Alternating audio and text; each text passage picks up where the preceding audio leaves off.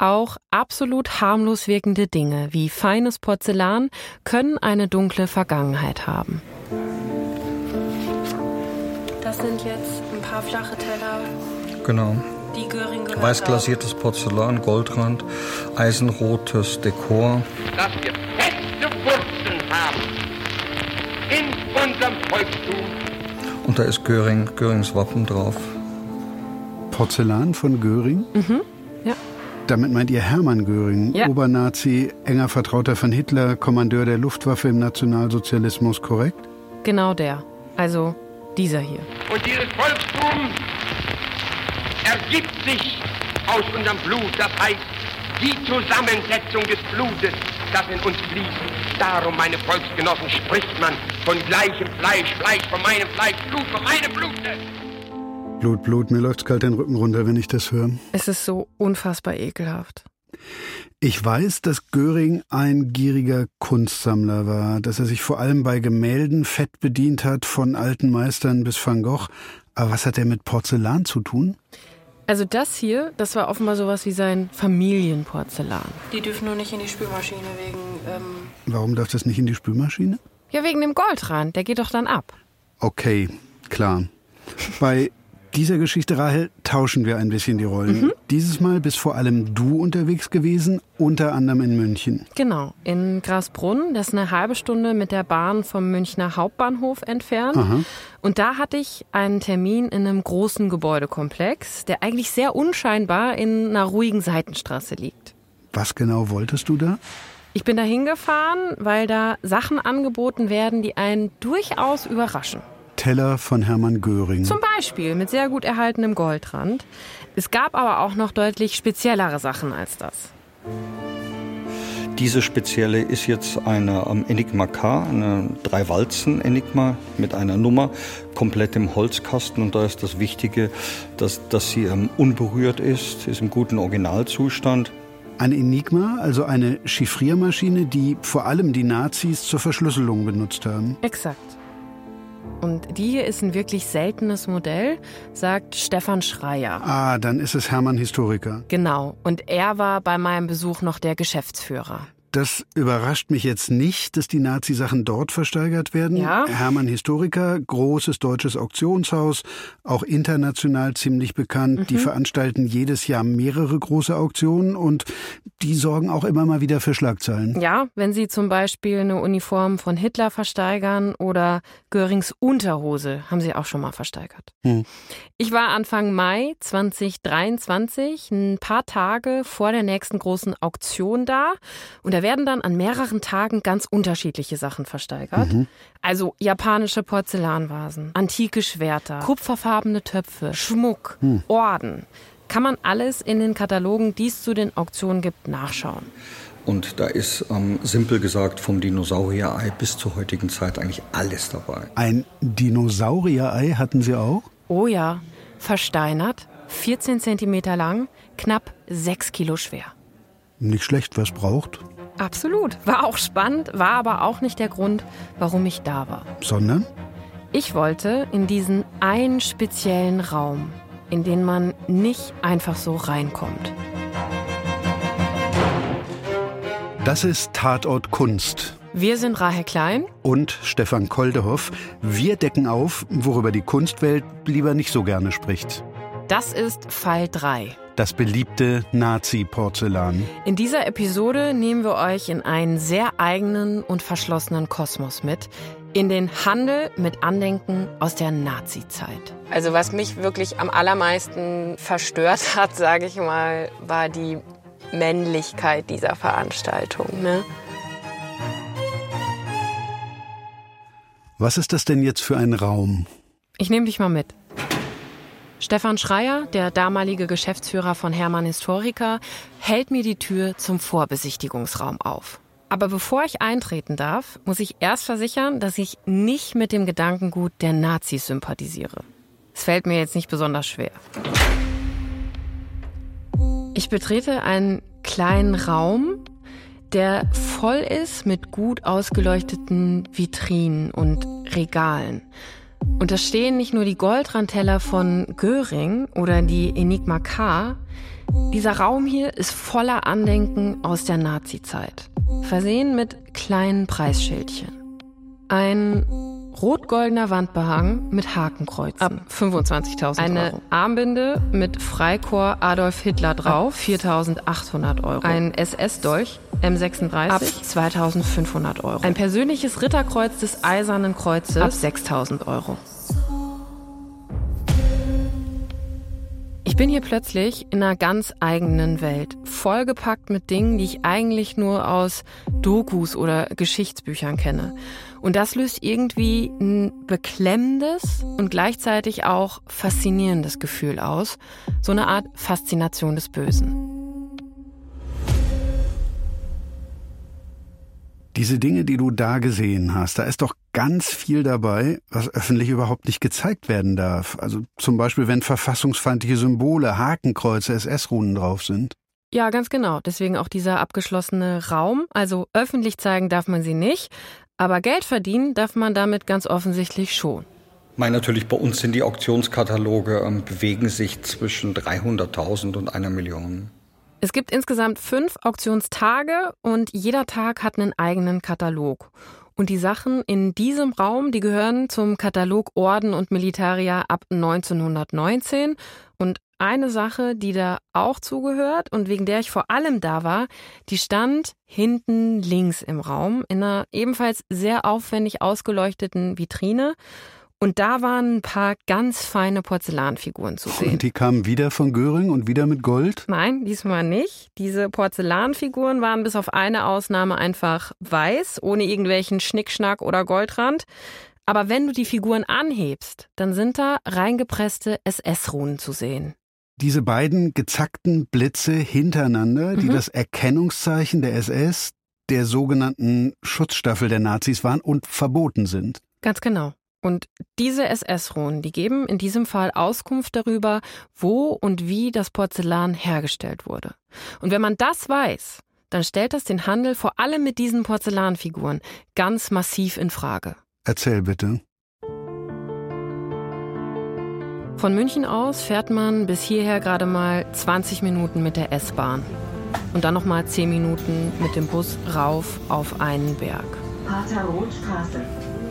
Und dann ist man sehr schnell dort, wo die Nazis damals das erste Konzentrationslager errichtet haben. Das KZ Dachau, das zur Blaupause für alle weiteren werden sollte.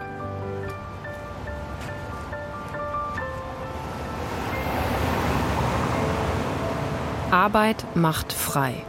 Dieser zutiefst zynische Spruch der Nazis prangt über dem Eingangstor zum riesigen Appellplatz. Und in mir zieht sich wirklich alles zusammen. Mir kommen die Tränen, als ich durch dieses Tor trete. Aber ich will eben mehr darüber erfahren, wo genau diese Porzellanfiguren hergestellt wurden. Ja, wir sind in der KZ-Gedenkstätte Dachau. Heute ist ein nebliger Maitag und wir sehen den Appellplatz. Der Appellplatz, das ist ein großer Schotterplatz, auf dem sich die Häftlinge jeden Morgen und jeden Abend aufstellen mussten, um durchgezählt zu werden. Stundenlang bei 40 Grad oder auch bei minus 10 Grad. Hier wurden sie von den Wärtern bestraft und viele sind infolge dieser Bestrafungen auch gestorben. Und über all das kann man sich hier informieren. Ja, mein Name ist Albert Knoll. Ich bin Mitarbeiter der KZ-Gedenkstätte und ich war 20 Jahre lang der Archivar der Gedenkstätte. Albert Knoll kennt die Geschichte des KZs und des Porzellans ganz genau. Und mit ihm schaue ich an diesem nebligen Morgen vom Verwaltungsgebäude aus auf den Appellplatz. Und wo wäre jetzt die Porzellanmanufaktur gewesen? Ganz links. Also das sieht man von hier aus gar nicht. Hinter diesen Bäumen, die ja. Sie da im Hintergrund sehen, ja. ist dann der SS-Bereich gewesen. Mhm. Der SS-Bereich war der größte Teil des KZs, abgetrennt vom Häftlingslager. Und es war ein Ausbildungslager der SS. Also hier mhm. fand sozusagen die, die Schule der. KZs statt. Hier wurden Wachleute für die KZs ausgebildet. Mhm. Und es waren also viele, viele Baracken.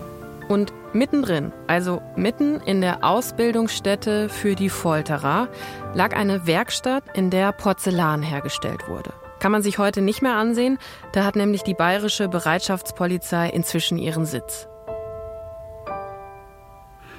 Wenn diese Porzellanwerkstatt damals mitten auf dem SS-Gelände war, mhm. dann muss das den Nazis ja irgendwie wichtig gewesen sein. Ja, vor allem einem, Heinrich Himmler. Wir werden nun dafür sorgen, dass nunmehr auch sowohl in München als auch in Bayern der bisher lax geführte Kampf gegen den Bolschewismus aufgenommen wird.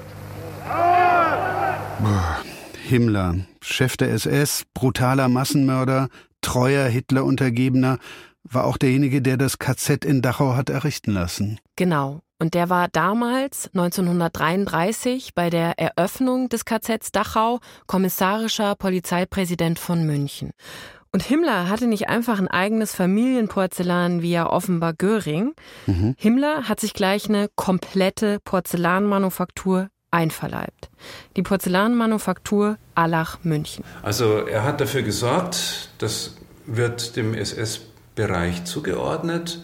Die SS unterstützt mit eigenen Reservemitteln, finanziellen Reservemitteln, das Minusgeschäft dieser Porzellanmanufaktur. Und Albert Knoll hat die Porzellanmanufaktur auch als Himmlers Lieblingskind bezeichnet. Nun verbindet man ja mit Heinrich Himmler viele absolut furchtbare Dinge. Mhm. Ich muss gestehen, auch bei ihm Porzellan zählte bei mir bislang nicht dazu. Bei mir auch überhaupt nicht. Aber Himmler hat 1936 offiziell vier Künstler damit beauftragt, aus einer bereits bestehenden Manufaktur die Porzellanmanufaktur Allach München als GmbH zu gründen mhm. und auch zu verwalten. Und der Großteil der damit beauftragten Künstler waren SS-Mitglieder. Ist aber ja Allach ein Vorort von München und nicht im KZ Dachau. Genau, aber in Allach war der Firmensitz und die Porzellanproduktion wurde dann aber später aufs SS-Gelände in Dachau verlagert. In Allach wurde dann später fast nur noch Keramik hergestellt. Mhm. Und wie das damals alles abgelaufen ist, vor allem die Produktion im KZ Dachau, mhm. das zeigen die Berichte eines ehemaligen Insassen muss immer wieder sagen, äh, Überleben im Lager war Glück, Glück und nochmal Glück. Das ist Hans Landauer. Er hatte dieses Glück und hat Dachau überlebt. Und diese Tonaufnahmen sind von 1996 aus einem Interview der Uni Wien. Und er musste in der Porzellanmanufaktur arbeiten. Genau, so wie viele andere Insassen auch. Erst hat er im sogenannten Kommando 1 gearbeitet und da musste er Kohlen schaufeln, um die Brennöfen am Laufen zu halten. Und er ist dann aber irgendwann versetzt worden, und zwar vom Chef der Figurenabteilung von einem Herrn Hein. Und dieser Hein ist zu mir gekommen und hat gesagt, können Sie zeichnen? Und ich war ein guter Zeichner. Sag ich, ja bitte, sagt er, zeichnen Sie was. Und ich habe also gezeichnet als, als militanter Nichtraucher, der ich heute noch bin, eine Zigarettenschachtel, eine Zigarette drauf, Zündholzschachtel daneben und die Zigarette nicht, die, die Kringel, den Rauch nicht so schön, kann man so herrlich machen. Okay, auf die Idee, dann eine Zigarettenschachtel zu zeichnen, muss man auch mal erst kommen. Als militanter Nichtraucher, wohlgemerkt, absolut. Aber die Zeichnung hat auf jeden Fall offenbar überzeugt und Hans Landauer ist dann vom Porzellankommando 1 ins Porzellankommando 2 gekommen. Und da haben die sogenannten Spezialisten gearbeitet. Und das müssen dann diejenigen gewesen sein, die auch wirklich künstlerisch tätig waren und zeichnen konnten? Genau, die haben zum Beispiel so kleinere Ausbesserungsarbeiten an den Figuren gemacht. Himmlers sogenanntem Lieblingskind gingen zu der Zeit nämlich die Arbeitskräfte aus weil immer mehr Männer an die Front mussten und dadurch Arbeitskräfte fehlten. Und weil Zwangsarbeiter natürlich viel billigere Arbeitskräfte waren. Hm. Die Porzellanmanufaktur musste Geld sparen, weil sie ein Verlustunternehmen war. Also wurden immer mehr Häftlinge aus dem KZ in der Manufaktur eingesetzt. Hm. Es wurden sogar Häftlinge aus anderen KZs nach Dachau gebracht, um dort zu arbeiten. Wie viele Häftlinge mussten dort arbeiten? Dazu gibt es keine vollständigen Listen, aber es gibt ein Dokument aus dem November 1942 und da waren von 127 Beschäftigten in Allach und Dachau 69 Häftlinge, also mehr als die Hälfte. Und einer davon war Hans Landauer. Mhm. Warum war der überhaupt im KZ? Der kam aus einer sozialdemokratischen Familie aus der Nähe von Wien, mhm. war dann als junger Erwachsener im Widerstand in Spanien. Es ist eine längere, komplizierte Geschichte. Mhm. Er ist dann aber jedenfalls 1941 als politischer Gefangener im KZ Dachau gelandet.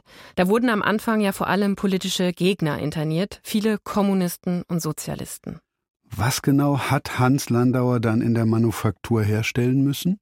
Das waren unterschiedliche Sachen.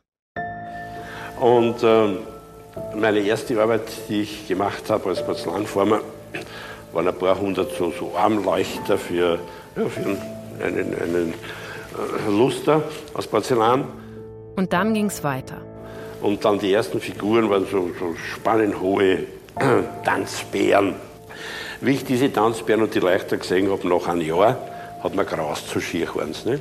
Was waren die? Schirch? Ja, heißt hässlich auf Wienerisch. Und auch wenn die ersten Figuren von Hans Landauer jetzt nicht perfekt waren, er wurde dann später trotzdem befördert. Was soll ich Ihnen sagen? Zwei Jahre später war ich der Reitermacher. Ja, so habe ich mein Leben gerettet. Ab diesem Zeitpunkt hatte ich einen Qualensturz über mir. Äh, ich durfte keine schweren Kessel mehr tragen im Lager, weil meine Hände geschützt werden mussten.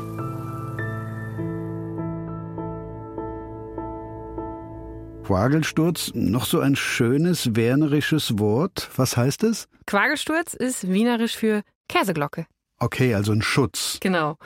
Und ich habe dir hier auch mal ein paar Bilder mitgebracht mhm. von den Porzellansachen, damit du einen Eindruck bekommst, wie die Sachen ausgesehen haben. Ich habe hier so eine Militaria-Fachzeitschrift. Da sind Kataloge und Listen dieser Porzellanmanufaktur drin. Und da sind mehrere Seiten, was produziert wurde. Und da siehst du hier eben auch Bilder von einigen Figuren. Und hier ist zum Beispiel der SS-Reiter zu sehen, also ein mhm. Pferd, wo ein Soldat drauf sitzt.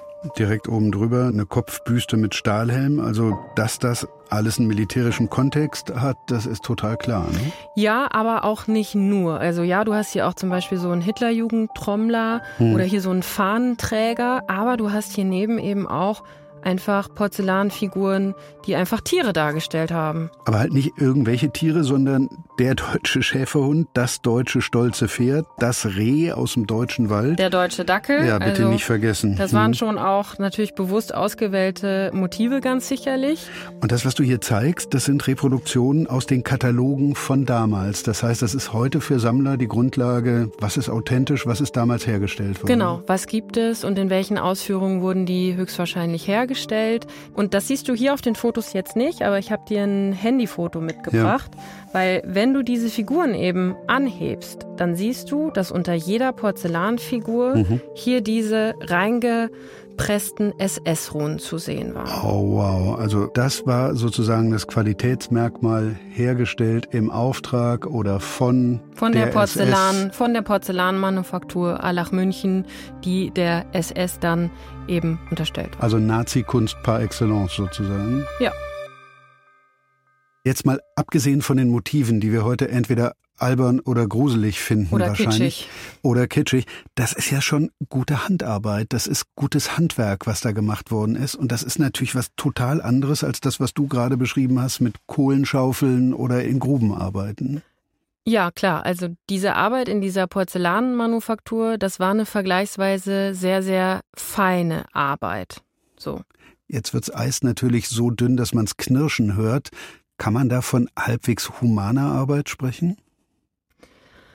Also wenn man human so ein Wort in Verbindung mit Zwangsarbeit und KZ benutzen will, ja, ich glaube, man muss da natürlich vorsichtig sein, aber du hast schon recht. Also diese Arbeit dort in der Porzellanmanufaktur war vergleichsweise noch relativ beliebt bei den Häftlingen, sage ich jetzt mal so, einfach weil deine Überlebenschancen höher waren. Aber du hast es gerade noch mal gesagt, es bleibt Zwangsarbeit.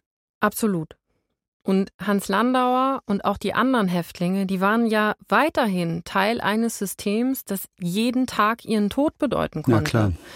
Die Arbeit in der Porzellanmanufaktur, die war ein Arbeitskommando und das konnte theoretisch jeden Tag neu zusammengestellt mhm. werden.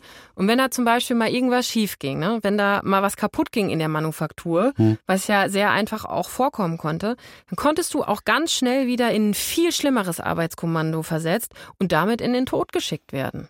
Denn es gab ja diese anderen Kommandos, mhm. beispielsweise in den Kiesgruben, in denen tatsächlich unglaublich viele Häftlinge gestorben sind wegen der menschenunwürdigen Arbeitsbedingungen. Und genau mit dieser Angst, da auch wieder hinzukommen, musste man auch in der Porzellanmanufaktur immer leben. Hm. Und gleichzeitig waren diese, was wir eben als vermeintlich humane Arbeitsbedingungen beschrieben mhm. haben, ne, diese vielleicht leichtere Arbeit in der Porzellanmanufaktur. Mhm. Genau das wurde von den Nazis, zumindest am Anfang noch, ganz gezielt als Propaganda eingesetzt. Das hat mir Albert Knoll, der Archivar in Dachau, erklärt. Das diente eben auch dazu, zu verharmlosen, zu, zu zeigen, der ganzen Welt zu zeigen, hier ist, hier ist ein Betrieb, hier geht alles mit ordentlichen Dingen zu. Hier werden Produkte hergestellt, die für das Reich wichtig sind und wir zeigen das auch ganz offen unseren Gästen. Also eine Porzellanmanufaktur als Aushängeschild der Nazis. Ja, als Aushängeschild und auch als Verharmlosung. Es gibt Fotos von Gästen, Johannes Heesters zum Beispiel, ich weiß nicht, ob du den äh, noch hm, kennst. Jopi. Berühmter niederländischer Sänger und Schauspieler, der durch die Porzellanmanufaktur geführt wird. Auf den Fotos siehst du den wieder mit den Leuten da schäkert hm. und sich alles ganz begeistert anschaut. Also wirklich nettes Porzellan, um die Öffentlichkeit zu blenden. Ich frage mich trotzdem die ganze Zeit, wieso ausgerechnet Porzellan? Was haben Himmler und die Nazis mit diesen ganzen Leuchtern, Tanzbären, Reitern denn gemacht? Also ein Teil wurde verkauft. Es gab verschiedene Verkaufsläden, unter anderem in Berlin. Und ein Großteil wurde aber von Himmler verschenkt. Ich habe das als Selbstbedienungsladen für Himmler bezeichnet. Himmler hat die Sachen dann an Staatsgäste verschenkt, an hochrangige SS-Offiziere zu Geburtstagen, Hochzeiten, an Freunde. Es gab auch Porzellan als Preis bei Turnieren und so weiter und so fort. Insofern kann man sagen, die Porzellanmanufaktur ist nicht dafür eingerichtet worden, um mit Verkäufen großen Gewinn zu erzielen, sondern eben um ideologisch auf die Bevölkerung einzuwirken. SS-Porzellan, um die Erziehung zum nationalsozialistischen Menschen zu unterstützen, kann man das so zusammenfassen? Ja, genau das meint Albert Knoll. Aber Rahl, wenn das alles so gut dokumentiert ist mhm. und bekannt ist, wenn es Überlebende wie Hans Landauer gibt, die das ganz genau dokumentieren können aus eigener Erfahrung, wie kann es dann sein, dass diese Porzellanfiguren aus dem KZ auch heute noch gehandelt werden? Ja. Um das zu verstehen, muss man sich diesen ganzen Markt für Militaria und Andenken aus dem Zweiten Weltkrieg genauer ansehen. Weil das schon ein sehr spezieller Kosmos ist, haben wir das neulich mal zusammen gemacht. Ich, solange ich von dir nichts anderes höre. Ach so, ja, wir sind jetzt, Entschuldigung, wir sind ähm, falsch abgebogen. Okay. Ich war jetzt gerade irgendwie. Das heißt, ich drehe, oder? Ja, warte, ich gucke. Nee, du kannst jetzt äh, hier links fahren. Hier? Ja. Entschuldigung. Ja. Macht ja nichts. Es ist Samstagmorgen und wir beide sitzen im Auto auf dem Weg zu einer Militaria-Messe, sagen wir mal irgendwo in Deutschland. Und ich bin vielleicht nicht die alleraufmerksamste Beifahrerin. Ja, war schon in Ordnung, wir sind ja angekommen. Du warst auch schon mal auf so einer Messe? Ich noch nie. Und ich will vor allem wissen, wie dieser Handel abläuft. Mhm. Gerade mit Blick auf Sachen mit verfassungsfeindlichen Symbolen wie Hakenkreuz oder SS-Runen und darüber sprechen wir auch kurz vorher noch mal im Auto.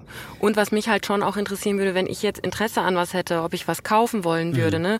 Und einfach sage, ja, ich finde das spannend oder ich behaupte einfach mal, ich habe irgendwie wissenschaftliche Zwecke und möchte das deswegen kaufen, wie einfach das ist, da dran zu kommen. Ich glaube, dass sie dich noch nicht mal fragen würden, was dein wissenschaftliches Interesse ist. Ich habe das jedenfalls nicht erlebt. Ich habe mich damals für ein paar Sachen interessiert. Ich bin nicht gefragt worden, ob ich Historiker bin oder ob ich irgendwas damit zu tun habe. Da wird wahrscheinlich schon reichen. Äh, Oma hat immer erzählt, das war gar nicht so, wie es alles in den Büchern steht. Und das interessiert mich jetzt. Das würde wahrscheinlich schon reichen. Vielleicht hat aber auch dein Tweet-Jacket schon gereicht. Weil Schick, du sehr oder? aussiehst wie ein Historiker. Wird langsam ein bisschen eng. Ja, also die Messebetreiber verweisen jedenfalls auf ihrer Website auf die geltende Rechtslage. Heißt, Sachen mit verfassungswidrigen Symbolen dürfen nur zu bestimmten Zwecken verkauft werden. Und das wiederum heißt, wenn sie der Aufklärung dienen, zum Zweck der Kunst, Wissenschaft oder Forschung. Oder als Ergänzung zu einer militärhistorischen Sammlung. Ich bin dann mal erst nicht mit aufs Messegelände gegangen, weil wir uns entschieden haben, dass du dich mal erst ganz unvoreingenommen umsiehst und ich im Auto warte. Genau. Okay, dann würde ich sagen, ich gehe mal rein. Ich versuche mal, mir einen Überblick zu verschaffen, einen Eindruck vom Publikum. Wer ist da? Was wird da angeboten? Und dann schauen wir mal, was du erlebst und ob ich dann auch noch mit reinkomme. Wo sollen wir uns treffen? Dann, ich rufe dich an, wenn ich erstmal durch bin und wenn ich das Gefühl habe, ich habe irgendwie einen guten Überblick oder ich weiß so ein bisschen, wer da ist und wie frei man sich bewegen kann. Und dann würde ich sagen, gehe ich wieder raus, ich rufe dich dann an und dann treffen wir uns wieder auf dem Parkplatz oder so nebenan. Ich suche mir ein nettes Café in der Nähe und äh, wenn du anrufst, komme ich rüber. Alright, und dann besprechen wir das weitere Vorgehen. Dann fahren wir mal hin. So. Und ich mache mich dann auf zur Messe. Aufnahmen dürfen wir da allerdings keine machen. Zwei Stunden später habe ich dich dann wieder eingesammelt und da bist du ziemlich geflasht vom Publikum. Also was mich wirklich am allermeisten verstört hat, sage ich mal, war die Männlichkeit dieser Veranstaltung. Ne?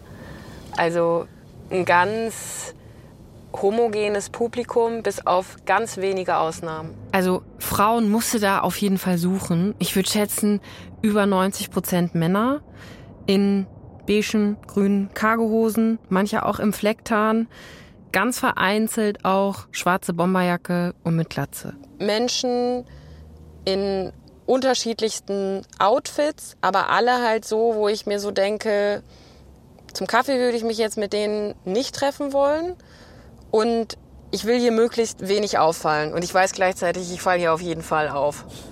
So. Ich habe mich da wirklich einfach massivst fehl am Platz gefühlt, an diesem Ort, wo es wirklich nach unfassbar viel altem Zeug riecht. Und mit altem Zeug meinst du Uniformen, Helme, Waffen, Bücher? Ja, ich habe zum ersten Mal in meinem Leben eine Ausgabe von Mein Kampf in der Hand gehalten. Das gab's also auch im Angebot? Ja, aber vor allem wirklich Orden, Broschen, Anstecknadeln, das fand ich alles sehr, sehr präsent. Und es sind aber auch nicht nur Sachen aus dem Zweiten Weltkrieg so, ne? Also es gibt auch Sachen aus anderen Zeiten, aber Zweiter war schon sehr, sehr präsent. Und damit auch diese vielen kleinen Punkteaufkleber, die bunten. Genau, mit denen Hakenkreuze oder SS-Ruhen für den Verkauf abgeklebt werden, weil sie ja öffentlich nicht gezeigt werden dürfen. Und das war in den allermeisten Fällen auch wirklich so. Was aber natürlich total absurd ist, weil man ganz genau weiß, was da drunter ist. Ja, klar. Porzellan hast du da aber ja keins gesehen. Also jedenfalls kein Allacher Porzellan. Ich war aber auch nicht an jedem der, ja, geschätzt 200 Stände. Was ich übrigens auch spannend finde, wir waren jetzt nicht in einer Großstadt, sondern eher im ländlichen Raum unterwegs und trotzdem waren auffällig viele Autos mit internationalen Kennzeichen da. Österreich haben wir gesehen, Bulgarien, Großbritannien, Schweiz, Luxemburg. Ja, diese Messen scheinen wirklich ein internationales Publikum anzuziehen. Na, und jetzt wolltest du ja auf dieser Messe auch schauen, ob du einfach mal sowas kaufen kannst. Genau. Und da habe ich mir dann ein Abzeichen an einem der Stände rausgesucht. Und ich habe mir eins rausgesucht, was eben so ein anderes Abzeichen war, Luftabwehr oder whatever drauf war. Hakenkreuz war abgeklebt, Urkunde war dabei, ich konnte mir das angucken, ich konnte mir auch diese Urkunde angucken, vorne auch Hakenkreuz drauf und so. Und das hätte der mir jetzt für 400 Euro verkauft. Ohne irgendeine Frage. Okay, also du hättest nicht sagen müssen, wofür du das haben willst, du hättest nichts begründen müssen, du hättest es einfach gekriegt. Er hat es mir weggelegt für eine halbe Stunde, weil ich gesagt habe, ich überlege mir das, ich müsste eh noch Geld abheben, ich hätte nur bar zahlen können. Also keinerlei Nachfrage, wie bei mir damals. Ich habe es am Ende natürlich auch nicht gekauft. Ne? Natürlich. Sag mal, ich habe das ja nun, wie gesagt, vor drei Jahren alles schon mal gesehen. Für dich war es jetzt das erste Mal. Was hast du für einen Eindruck? Wo warst du da? Auf was für einer Veranstaltung warst du da? Also mir kam das wirklich vor wie ein komplett anderer Kosmos, mit dem ich in meinem normalen Alltag 0,0 Berührungspunkte jemals hatte. Und ich hatte ja damals kurz nach der Messe auch gesagt, ich würde mich mit dem Publikum, mit den Leuten da eher nicht zum Kaffee treffen. Ja, hattest du gesagt. Habe ich dann aber doch gemacht. Hm. Ich wollte nämlich wirklich versuchen zu verstehen, warum man sich an diesem Handel beteiligt und ob den Leuten klar ist, womit sie da handeln. Na dann. Wie intim ist das für einen? Wie persönlich? Das ist nahezu das Intimste. Das ist ein Teil von mir. Äh, ich, also das Zeug ist mein Zeug und, äh, und das ist mir extrem wichtig. Das ist Robert. So nennen wir ihn jedenfalls in diesem Podcast und wir haben auch seine Stimme leicht verfremdet, damit er nicht so einfach zu erkennen ist. Anfang Mai 2023 sitze ich mit ihm draußen in einem gemütlichen Café. Wir können ja mal damit anfangen. Seit wann sammelst du?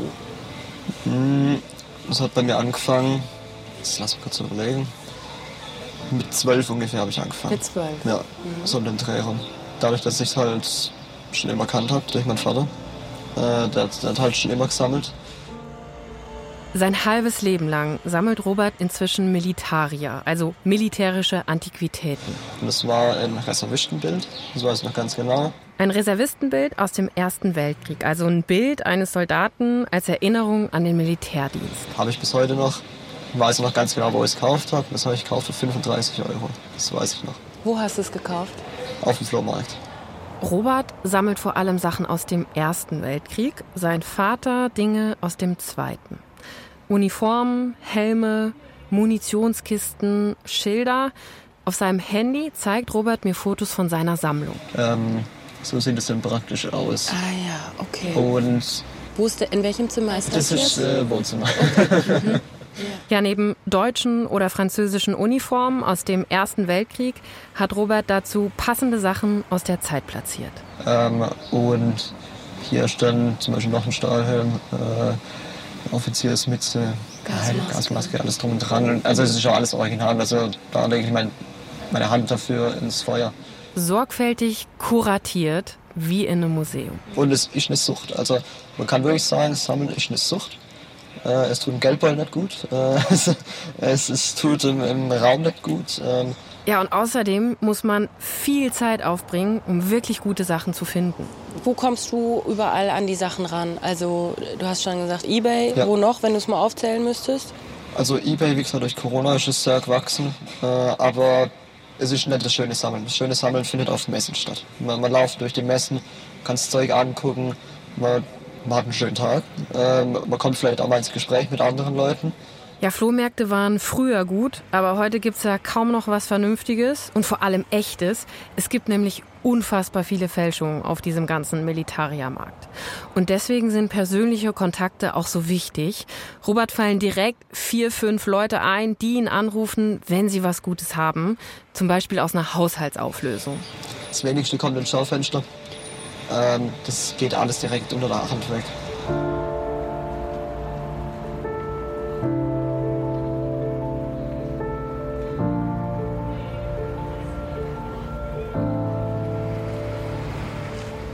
Willst du irgendwas?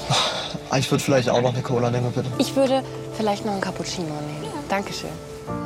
Drei Stunden lang sitzen Robert und ich im Café und unterhalten uns über seine Sammelleidenschaft oder Sammelsucht eher gesagt. Und er hilft mir dabei zu verstehen, wie diese sehr verschlossene Sammlerszene tickt, wie dieser Markt eigentlich funktioniert. Und natürlich interessiert mich dabei die ganze Zeit vor allem eine Frage. Aus welchem Motiv heraus sammelt ihr das? Habe ich mir die letzte Woche wirklich sehr viel Gedanken gemacht, weil klar die Frage kommt. Äh, und ich kann es dir eigentlich nur so beantworten, dass ich sage, es ist halt irgendwie so eine gewisse Geschichtsbewahrung. Also ähm, irgendwie halt die Geschichte im Leben zu erhalten. Und äh, auch, klar, könnte man sagen, ja, geh in ein Museum, guck dir da an, brauchst du nicht daheim.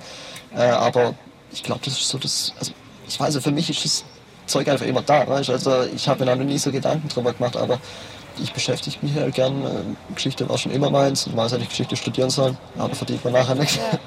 Also irgendwie ein Interesse an Geschichte und irgendwie auch an der eigenen Familiengeschichte. Ähm, unsere Sammlung, die ist politisch interessiert uns das gar nicht. Äh, und das große Ganze interessiert uns auch wirklich null. Uns interessiert mehr die Sicht aus dem, vom, vom kleinen Mann, vom kleinen, vom normalen Soldat. Weil genau das wäre mir auch gewesen. Also ich meine, ich sehe es an meinem Opa, der war kein, weiß ich, kein Offizier sonst was, es war ein ganz normaler Soldat. Aber es gibt eben auch die Sammler, die ganz gezielt Sachen mit politischem Bezug sammeln, sagt Robert. Also mit Bezug zur NSDAP oder SS. Oder die Dinge sammeln, die im KZ hergestellt wurden, so wie das Allacher Porzellan. Und es gibt auch die, die wirklich aus einem Personenkult heraus Uniform oder andere Klamotten von führenden Nazi-Größen kaufen. Da werden einige bestimmt richtig wuschig, wenn sie eine Uniform oder eine Mütze vom Göring kaufen können. Und sowas ist für mich politisch. Das äh, hat dann nichts mit ähm, einer Sammelleidenschaft zu tun, sondern es ist ein Personenkult. Und das sind dann wirklich Devotionalien, also fast schon religiöse Reliquien, die geradezu verehrt werden und die auch in völlig anderen Preisklassen verkauft werden. Sowas sollte eher ein Museum als in private Hände, um es dort halt auch richtig aufarbeiten zu können, weil sowas ist ja nochmal ganz anders da aufgeladen.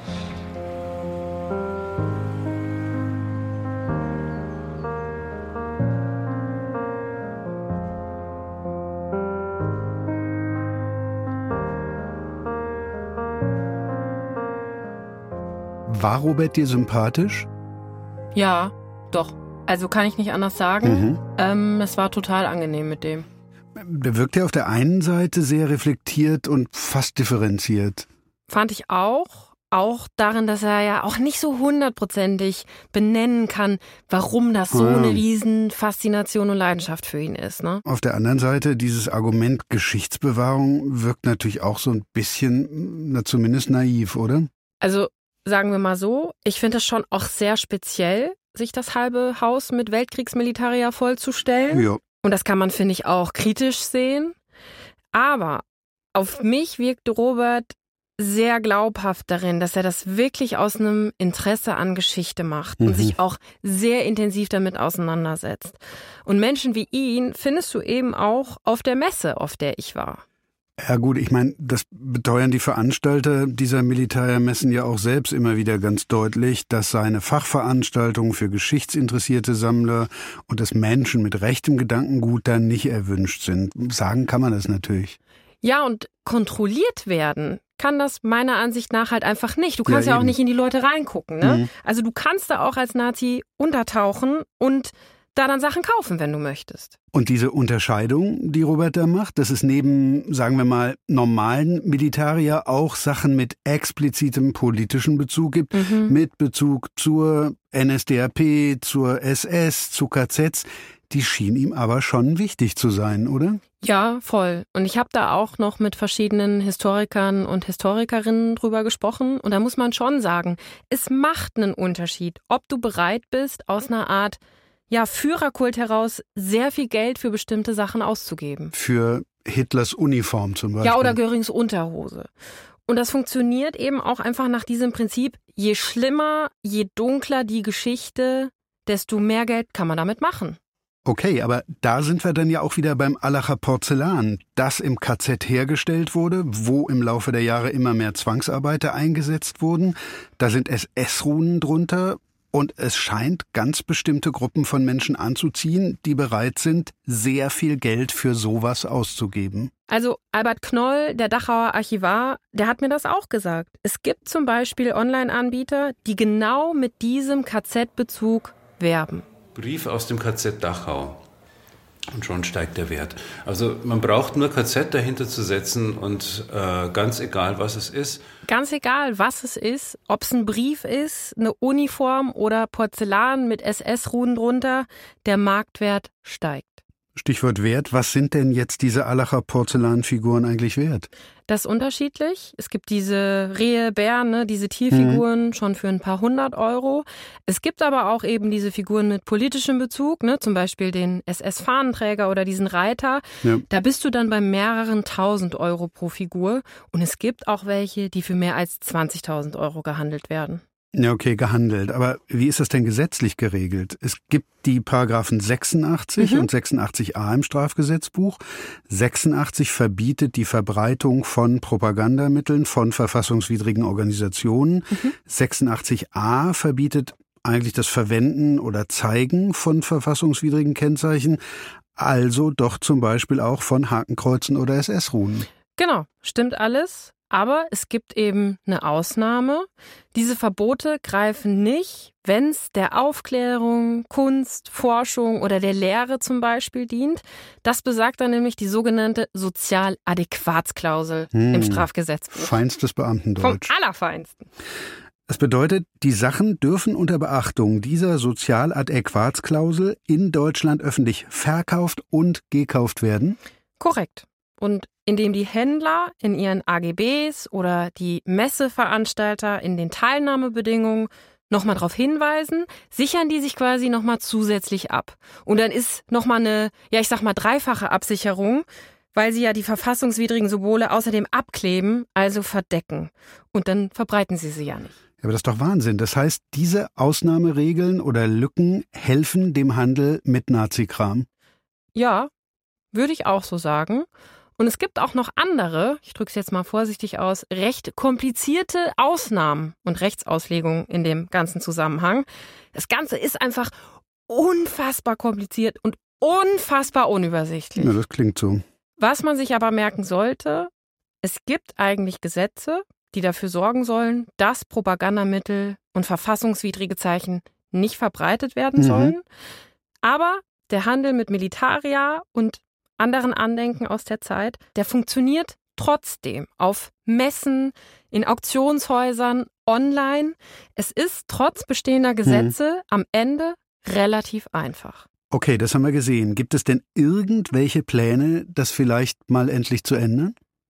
Nee, also mir hat das Justizministerium auf Anfrage gesagt, dass sie die bestehende Gesetzeslage ausreichend finden und dass es auch mit Blick aufs Allacher Porzellan keine Pläne gibt, da irgendwas zu ändern. Okay, das bedeutet aber doch, diese rechtlichen Rahmenbedingungen, über die wir jetzt gesprochen haben, und die Art und Weise, wie dieser Markt für Militaria insgesamt funktioniert, das alles macht es in Deutschland relativ einfach möglich, Nazi-Produkte wie Allacher Porzellan, hergestellt im KZ, heute noch zu handeln. Und dazu kommen noch eine massive Verharmlosung und Verdrehung der Geschichte, was mich ehrlich gesagt fast am meisten schockiert hat. Und zwar? Ein Händler für Allacher Porzellan hat mir gesagt, ja, bei dieser ganzen Kritik an dem Handel, da müsse man ja auch sehen, dass es keine dokumentierten Todesfälle in der Porzellanmanufaktur gegeben Uff. habe und dass die Arbeitsbedingungen, wir kennen das Argument, im Vergleich noch human gewesen seien dort. Aber jetzt mal im Ernst, das zeigt doch eigentlich auf total erschreckende Art und Weise diese Propaganda von damals, dass Himmler ein Arbeitskommando schaffen wollte, das zumindest am Anfang noch nach außen zeigen sollte, das Leben im KZ, die Arbeit dort ist gar nicht so schlimm. Das verfängt auch heute noch 80 Jahre später und zwar unter anderem als Verkaufsargument. Ja. Und neben dieser Verharmlosung habe ich eben auch noch was anderes erlebt. Mich würde interessieren, ob es irgendwas gibt, wo Sie sagen, damit, dass das. Ähm Speziell auf den Zweiten Weltkrieg? Ja, also, ja das ähm, verkaufen wir nicht. Alles, was mit Konzentrationslagern, Holocaust, ähm, mit dem Bereich zu tun hat. Also alles, was auch mit, ähm, mit äh, Dingen, ähm, die dort ähm, äh, waren oder die vielleicht auch Auktionshäuser weltweit verkaufen. Da sind wir nochmal bei Hermann Historiker in Grasbrunn in der Nähe von München und da spreche ich mit Stefan Schreier, dem Geschäftsführer. Aber dann dürften Sie das Allacher Porzellan doch auch nicht verkaufen. Allach ist eine Porzellanmanufaktur. Mhm. Aber die ja im Konzentrationslager Dachau. Nein, nein, die war nicht im Konzentrationslager. Integriert die war, war. Die war in, in Allach. War war diese Fabrik. Die ist ja abgerissen worden. Die war, die war nicht in Dachau, die war in Allach. Mhm. Ja? Hm. Also für den Fall, dass das eben untergegangen sein sollte. Mhm. Die Porzellanmanufaktur Allach München, die hatte zwar in Allach ihren Stammsitz, das Porzellan ist dann aber ab Ende 1937, also noch vor Kriegsausbruch, im SS-Bereich des KZs Dachau hergestellt worden. Okay. Und da mussten dann später immer mehr Häftlinge, so wie Hans Landauer, arbeiten und diese Figuren produzieren. Hm. Daran gibt's keinen Zweifel. Und deshalb erzielen diese Figuren auch so hohe Preise.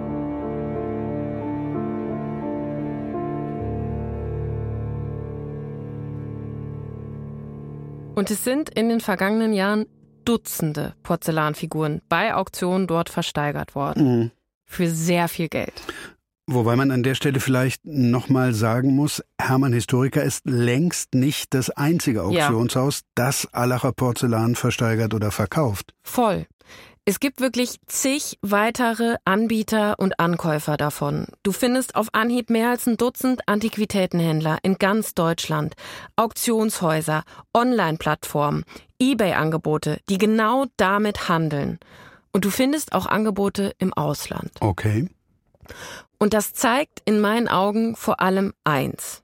Dieser Markt funktioniert nach dem Prinzip, es wird alles verkauft, was viel Geld bringt. Hm. Egal, ob es mit Hilfe von Zwangsarbeit hergestellt wurde oder nicht. Und egal, wer es haben will. Okay, jetzt nochmal für mich. Wenn es jetzt rechtlich offenbar wenig Handhabe gibt, diesen Handel zu regulieren, mhm. vor allem den Handel mit Dingen wie Porzellan, wie du gesagt hast, wenn die Bundesregierung mit Blick auf den Kampf gegen rechts keine Notwendigkeit sieht, diesen Markt wieder zu regulieren, ganz offensichtlich so, nicht, dann kann man sich aber doch schon fragen, wo bleibt denn da vielleicht mal der gesellschaftliche Aufschrei? Müssten wir uns da als Zivilgesellschaft, die jedes Jahr auf Twitter und Insta Hashtag nie wieder schreibt, mhm. müssten wir uns nicht alle viel mehr dafür einsetzen, dass solche Sachen nicht für so viel Geld gehandelt werden? Ich persönlich würde sagen, ja, müssten wir. Mhm. Und es gibt auch Menschen, die das machen.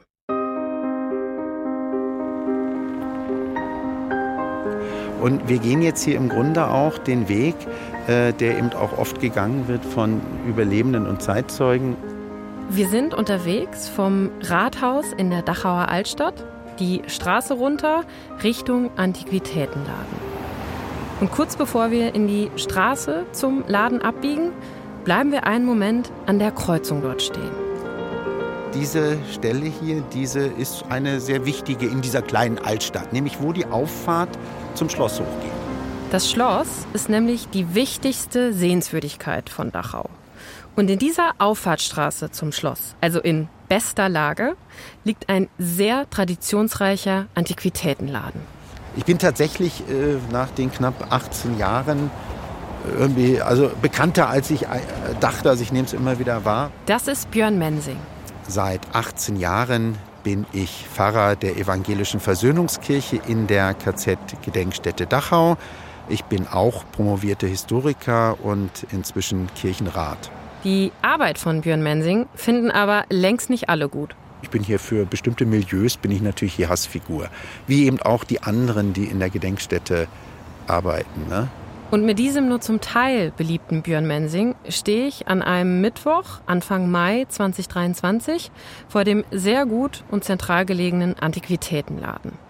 Und etwas in diesem Schaufenster, das noch bis vor ein paar Monaten zu sehen war, das hat Björn Mensing massiv gestört. Und ich dachte, als ich das auf Augenhöhe hier diese nur leicht modifizierten SS-Runen äh, sehe, das kann ja wohl nicht sein. Ja, SS-Ruhen, genau wie Hakenkreuze, sind für gewerbliche Zwecke äh, äh, nicht erlaubt abzubilden. Genau auf Augenhöhe warb der Händler neben ein paar zum Verkauf stehenden Porzellanfiguren für den Ankauf von Allacher Porzellan. Mit einem Foto des Firmenlogos, also mit den zwar leicht modifizierten, aber deutlich erkennbaren SS-Ruhen. Mitten im Schaufenster, mitten in Dachau. Und Björn Mensing, der denkt sich, alleine das, dass mit denen hier weiter Handel getrieben wird, schon das ist ja skandalös. Aber die Vorstellung, KZ-Überlebende, die von der Stadt selber regelmäßig eingeladen werden, könnten bei ihrem Besuch an diesem Laden vorbeigehen und die modifizierten SS-Ruhen im Schaufenster sehen. Diese Vorstellung war für Björn Mensing unerträglich. Deshalb ist er reingegangen und hat den Mitarbeiter da gebeten, die Ruhen doch aus dem Schaufenster zu entfernen. Und das war vor 18 Jahren. Und dann passierte nichts. Passierte nichts. Jahrelang. Ja, ja passierte jahrelang nichts. Ja.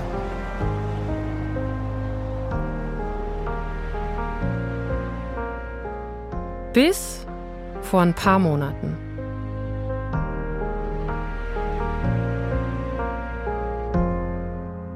Klingt beeindruckend. Was Mhm. für ein Typ ist Björn Mensing?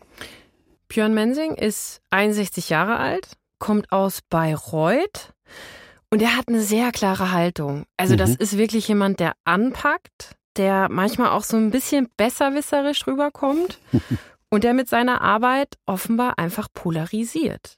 Als evangelischer Pfarrer, der alles daran setzt, die Geschichte nicht in Vergessenheit geraten zu lassen und wirklich aufzuarbeiten.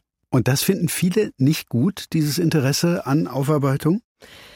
Also Björn Mensing sagt, es ist nicht der Großteil der Einwohnerinnen und Einwohner, aber ein gewisser Teil sieht ihn wohl ja als so eine Art Nestbeschmutzer an. So hat das mir jedenfalls gesagt. Und warum das? Weil es Leute gibt, die nicht wollen, dass Dachau ewig mit KZ und NS-Vergangenheit in Verbindung gebracht wird? Ja, also er sagt, das ist ein Grund. Und weil sich viele Dachauerinnen und Dachauer auch selbst als Opfer der Hm. Geschichte sehen und weil die Vergangenheit zum Teil auch verharmlost wird. Was meinen Sie, in wie vielen Situationen mir hier im Alltag äh, Verharmlosung der Verbrechen im Konzentrationslager äh, begegnet ist? Ne? Ja, es ist traurig. Zum Beispiel, dass man als SS-Wachmann ja gezwungen gewesen sei, sich an den Verbrechen der Nazis zu beteiligen. Ja, dann die Verharmlosung, es sei nur ein Arbeitslager gewesen. Dachau sei ja nicht so schlimm gewesen. Dachau sei ja nur ein Arbeitslager gewesen. 41.500 Menschen sind zwischen 1933 und 1945 in Dachau im KZ gestorben. Also, dass die Verbrechen der Nazis, der Massenmord, die Ausbeutung in den Konzentrationslagern verharmlost wird, das zieht sich ja wirklich durch. Total. Was ist denn dann aus den modifizierten SS-Runen im Schaufenster geworden? Jahrelang wirklich nichts. Aha. Also Björn Mensing hat das dann irgendwie auch so ein bisschen aus den Augen verloren, hat er mir erzählt. Und ist auch extra einfach nie mit KZ-Überlebenden an dem Schaufenster vorbeigegangen. Naja. Also ganz bewusst. Und dann gab es im Oktober 2022 eine Veranstaltung von der Dachauer Initiative Runder Tisch gegen Rassismus. Und da wurde der Handel mit Allacher Porzellan diskutiert. Und da waren sowohl Björn Mensing als auch Albert Knoll mit dabei.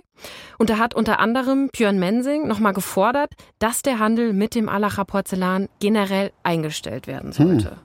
Und daraufhin hat ein älterer Herr aus Dachau das hier gesagt. Äh, wenn mir das nicht passe, dann könne ich ja hier wegziehen. Wow. Ja, wow. Und Schuld daran, dass damit so ein schwunghafter Handel getrieben wird, das sei ja nur, dass es dafür so eine hohe Nachfrage gibt. Also nochmal, Nachfrage bestimmt diesen Handel, auch bei Sachen aus dem KZ. Heißt Kapitalismus. Und von Verantwortungsbewusstsein keine Spur. Null. Björn Mensing ist dann nach dieser Begegnung nochmal zum Antiquitätenladen, also knapp 18 Jahre später, und hat gesehen, dieses Foto mit den modifizierten SS-Runen, das hängt immer noch. Ernsthaft? Ja. Und dieses Mal ist er aber nicht in den Laden gegangen. Sondern hat was getan? Ist schnurstracks zur Polizei, die ist nicht weit entfernt, und hat da Anzeige erstattet. Wegen Verstoß gegen Paragraph 86a im Strafgesetzbuch. Also öffentliches Zeigen verfassungswidriger Kennzeichen. Genau. Und nach ein paar Wochen kam dann Post von der Staatsanwaltschaft, die mitgeteilt hat, Das Verfahren sei eingestellt, weil es sich um keinen strafbaren Tatbestand handele. Ich hätte eine Frist von zwei Wochen, meine ich, wenn ich mich richtig erinnere, in der ich gegen diese Einstellung des Verfahrens Beschwerde einlegen könne. Okay. Ja, und genau das hat Björn Mensing dann gemacht, mit Hilfe eines Freundes seiner Tochter. Der ist Jurist und hat ihm eine sechsseitige Beschwerde geliefert mit allen möglichen Urteilen dazu.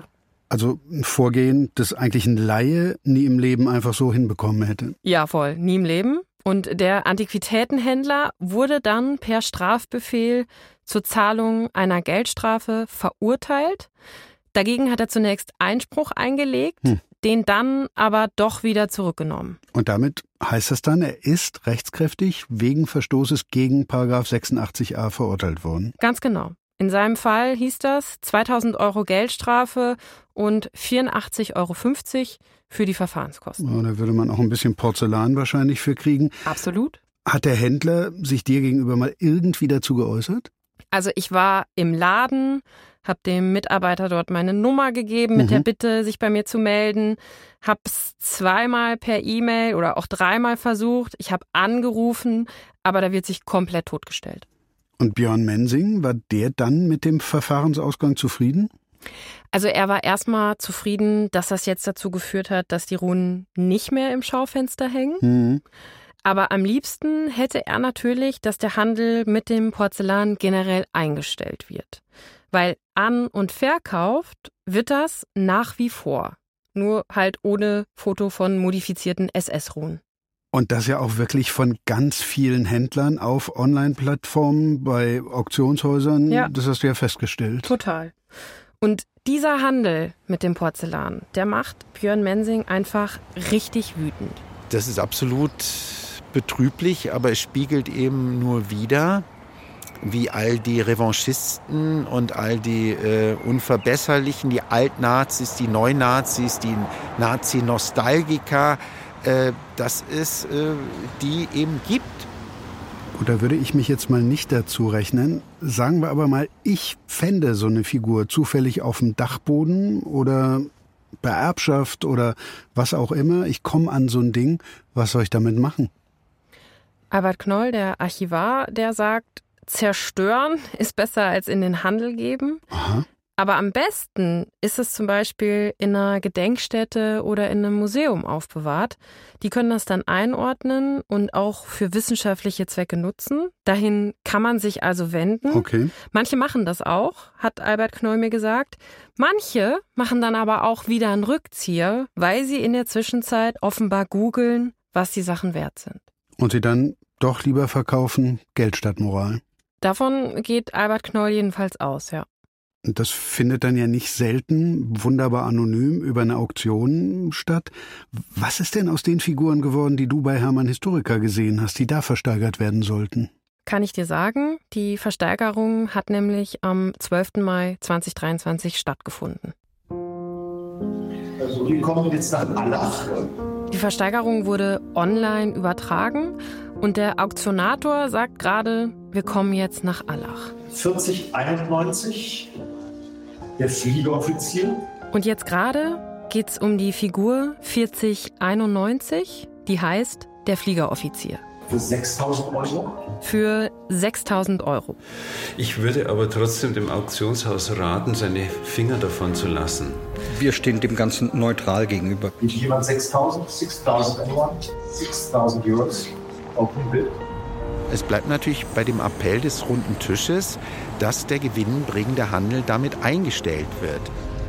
Ja, sind geboten. Auch ein kleines Porzellanreh ist ein Repräsentant dieser Gewaltherrschaft. 6000 Euro. 6 zum ersten, 6000 zum zweiten. Ich muss immer wieder sagen, äh, Überleben im Lager war Glück, Glück und nochmal Glück.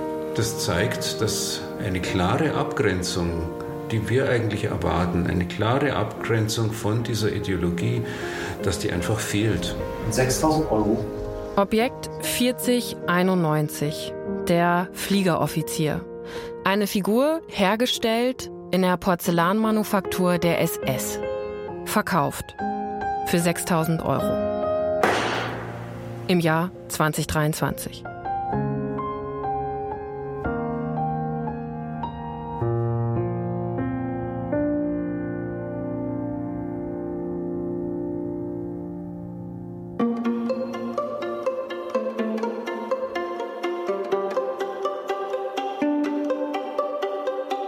Das war Tatort Kunst. Das beliebte Nazi-Porzellan. Mit Stefan Koldehoff und Rahel Klein. Die Redaktion der Folge liegt bei mir, Stefan Koldehoff. Recherche und Skript kommen von mir, Rahel Klein. Head-Autor von Tatort Kunst, Sven Preger. Sven hat auch die Regie dieser Folge geführt. Sounddesign, Timo Ackermann. Wenn ihr Anregungen und Wünsche oder Tipps für eine Geschichte habt, schreibt uns einfach Tatort Kunst, zusammengeschrieben, at deutschlandfunk.de. Und wenn euch die Folge gefallen hat, lasst uns gerne ein paar Sterne da, erzählt's weiter und hört auch in die anderen Folgen rein. Nächstes Mal zeigen wir, warum die Geschichte von Missionskunst aus ehemaligen Kolonien immer noch nicht aufgearbeitet ist. Es war ja relativ dramatisch, dass das Material wäre sonst auf dem Müll gelandet einfach.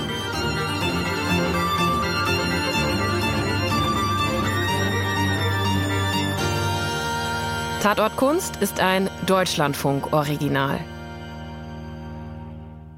Und wenn ihr noch Lust auf eine Reise in die Vergangenheit habt, um Antworten auf Fragen aus der Gegenwart zu finden, dann empfehle ich euch noch den Podcast Der Rest ist Geschichte von unseren Kolleginnen und Kollegen. Die beiden Hosts, Antran und Jörg Biesler, lernen darin Menschen kennen, deren Leben so heldenhaft, traurig oder verwerflich war, dass wir sie nicht vergessen dürfen. Jeden Donnerstag gibt's eine neue Folge in der DLF Audiothek und überall, wo es Podcasts gibt.